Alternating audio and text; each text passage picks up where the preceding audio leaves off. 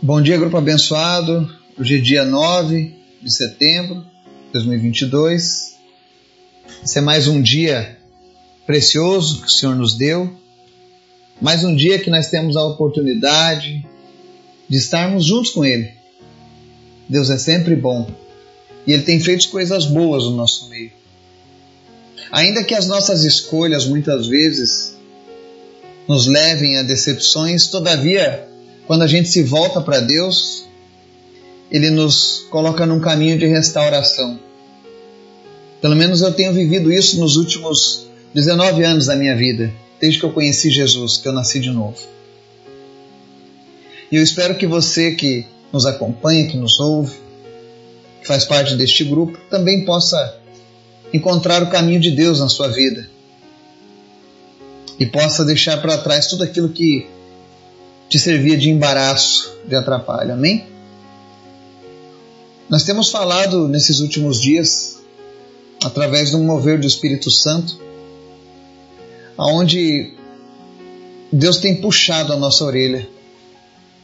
Deus tem nos apertado um pouquinho mais. E eu entendo que o Espírito Santo está fazendo algo diferente nas nossas vidas.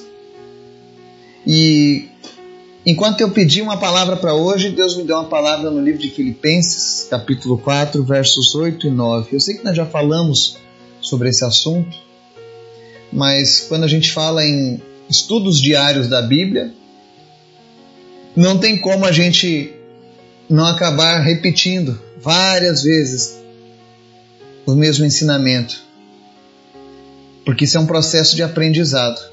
A gente vai lendo, relendo, lendo, relendo e aplicando até que aquilo se torne algo real. Amém?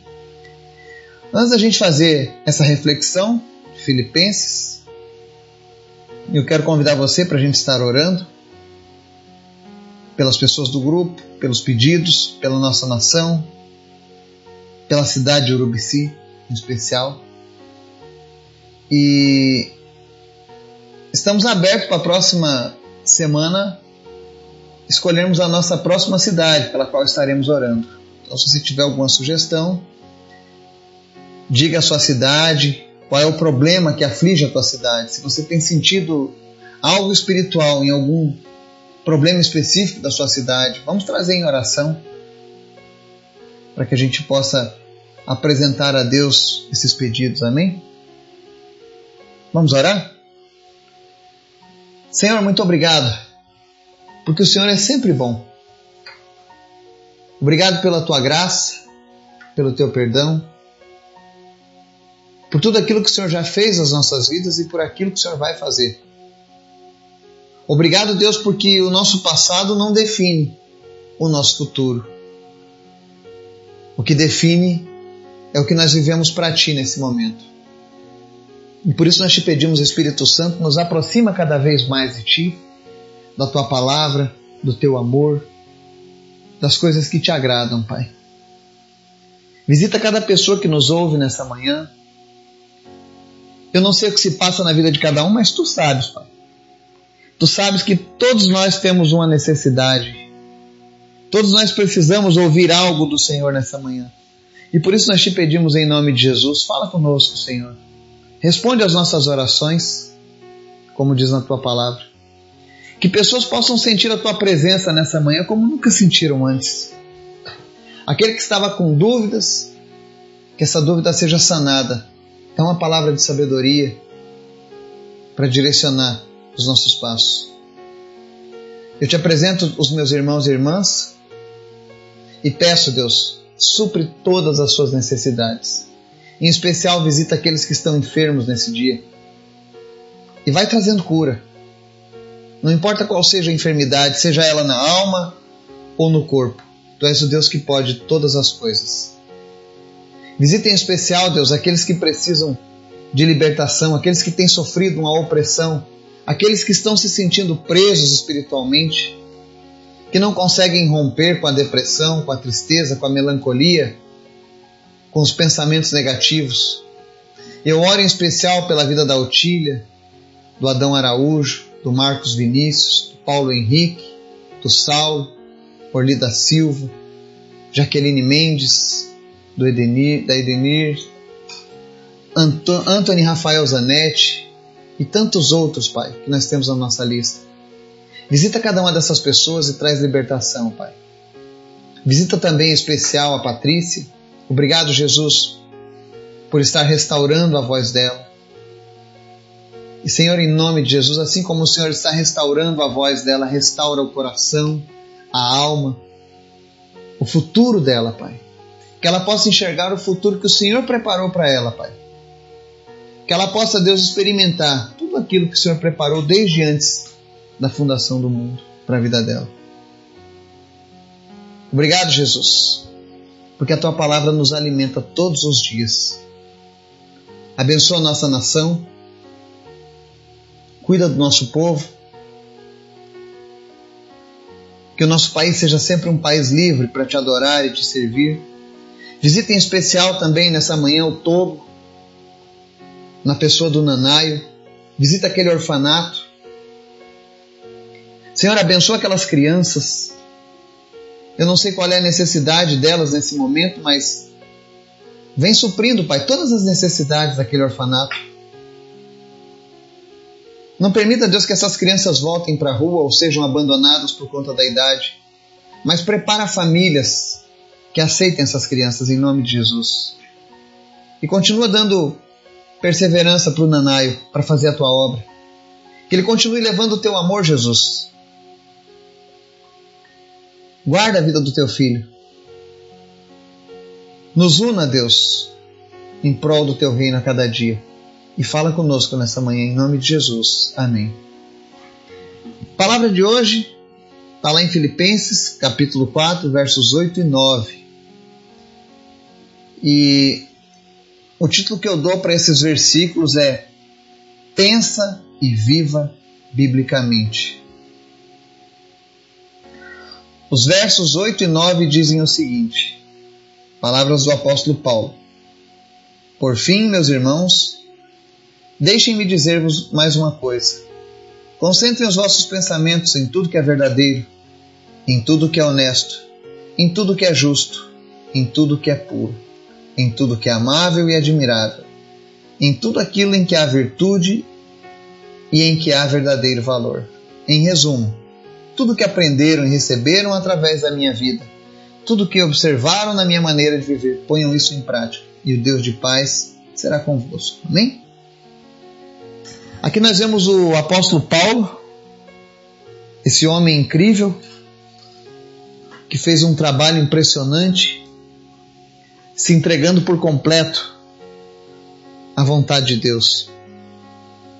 Quando as pessoas procuram um exemplo bíblico de, de servir a Deus, eu gosto muito de usar o exemplo de Paulo. Ele leva aos limites o que é uma vida cristã, o que é imitar a Cristo. Ele imitava a Cristo de tal maneira que ele usava a própria vida como referência. Ele diz: Olha, tudo que aprenderam e receberam através da minha vida, tudo que observaram na minha maneira de viver, ponham isso em prática. Paulo, eu digo que é o modelo perfeito de cristão. Aquele que coloca a própria vida como exemplo. Na verdade, isso deveria ser algo comum a todos nós. E é isso que nós devemos buscar. E como eu posso viver então uma vida plena com Deus, como Paulo, por exemplo? Nós sabemos que existem muitos outros, tantos outros. E Paulo nos dá a dica. Ele diz: Olha, você quer ter uma vida de sucesso com Deus? Pensa e viva de maneira bíblica. No verso 8, ele dá algumas recomendações para que a gente concentre os nossos pensamentos. Nós precisamos manter o nosso foco. E como essa palavra tem aparecido nas nossas mensagens? Manter o foco.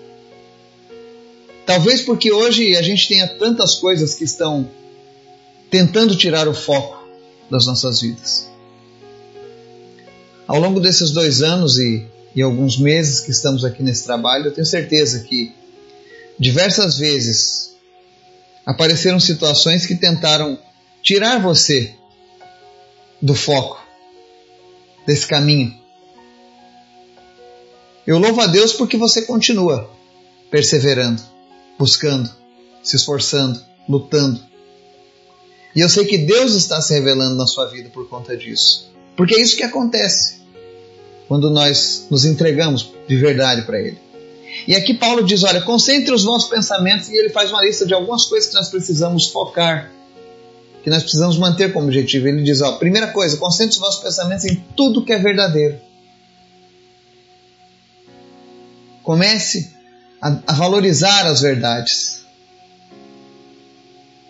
E a Bíblia é um bom caminho para você entender o que são verdades. Ainda que o mundo ensine que existe um relativismo, isso é mentira. As verdades bíblicas são imutáveis. Porque elas vêm do, daquele que criou a verdade, daquele que é a verdade, vem de Jesus. Então foque os seus pensamentos na verdade. Aí ele diz na segunda lista: foque naquilo que é honesto, justo, puro, amável, admirável, virtuoso, verdadeiro valor. Ou seja, precisamos colocar os nossos olhos, a nossa mente, os nossos ouvidos sintonizados nas coisas que vêm do céu, que estão em sintonia com o reino de Deus. Nós podemos viver esse reino já aqui nessa terra. Mas para que isso seja algo real, é necessário que a nossa mente esteja guardada. E a única maneira de guardar a nossa mente é fortalecendo ela através dos pensamentos nas coisas que são boas. E eu não estou falando de pensamento positivo, como alguns pensam, mas de alimentar a nossa alma com coisas boas. Quando você tiver a opção entre o bom e o ruim, saber fazer a boa escolha. Paulo viveu isso. Ele fazia sempre as boas escolhas. Ao ponto que ele podia dizer: Olha, vocês podem olhar e observar tudo que eu vivo. Olhem a maneira como eu fiz as minhas decisões na minha vida. E aí coloquem em prática da mesma maneira que eu. Ou seja, ele está mostrando que é possível. Essa história de que ah, eu não consigo, ah, não dá, ah, o meu jeito é assim, isso é mentira. É possível. E nós precisamos nos esforçar para isso. Existem pessoas que estão nesse momento observando a minha e a sua vida. Será que você e eu podemos dizer isso? Que elas podem pôr em prática algo como nós vivemos? Porque essa palavra também é para mim. Eu também preciso. Como eu preciso. Como eu necessito.